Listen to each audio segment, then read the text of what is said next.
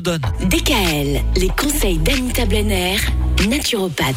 On termine notre semaine sur les antibiotiques naturels en parlant d'une mixture qu'on va faire nous-mêmes. Un puissant antibiotique à faire soi-même qui va pouvoir servir à plein de choses. Exactement, c'est un antibiotique à large spectre. Alors je vous le dis tout de suite, c'est un peu Hiroshima, hein, mais, Ah. mais très efficace. Alors vous prenez 700 millilitres de vinaigre de cidre de pomme bio. Ça on le trouve dans les supermarchés. Oui. Prenez 40 grammes d'oignons hachés. Jusque là ça va Oui. 30 grammes d'ail haché, 15 grammes de gingembre râpé, 2 poivrons, 2 cuillères à soupe de réfort et 2 cuillères à soupe de poudre de curcuma. Vous mettez tous les ingrédients, sauf le vinaigre, dans un récipient et vous mélangez bien. Et après, vous rajoutez le vinaigre de cidre.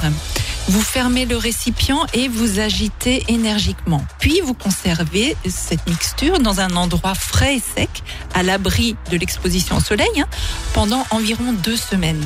Ah oui. hein. et puis vous agitez bien cette préparation tous les jours. Au bout de ces deux semaines, vous filtrez le remède et vous le conservez au frais. Alors il est suggéré de prendre une cuillère à soupe par jour de ce remède antibiotique naturel.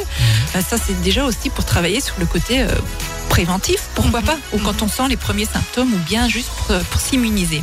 Alors attention, il est très très épicé. S'il vous paraît trop fort et puissant, ben, il est possible de le diluer dans l'eau ou dans du jus de légumes ou dans du jus de fruits au moment où on le prend, vous voyez. Mhm. Mais c'est vraiment euh, très efficace. Assez puissant. Oui. Ça fait un peu peur quand même votre truc. Non, hein. essayez-le, Si. Michael. On dirait un druide. Un, un druide à l'ouvrage. Ce n'est pas la barbe blanche. Oui. non. Bah dites donc. Bon allez, merci Anita. Rendez-vous la semaine prochaine. Et puis pour prendre justement rendez-vous avec Anita, ça se passe sur euh, doctolib.fr. Elle a deux cabinets, un à Mulhouse et un autre à Célestat.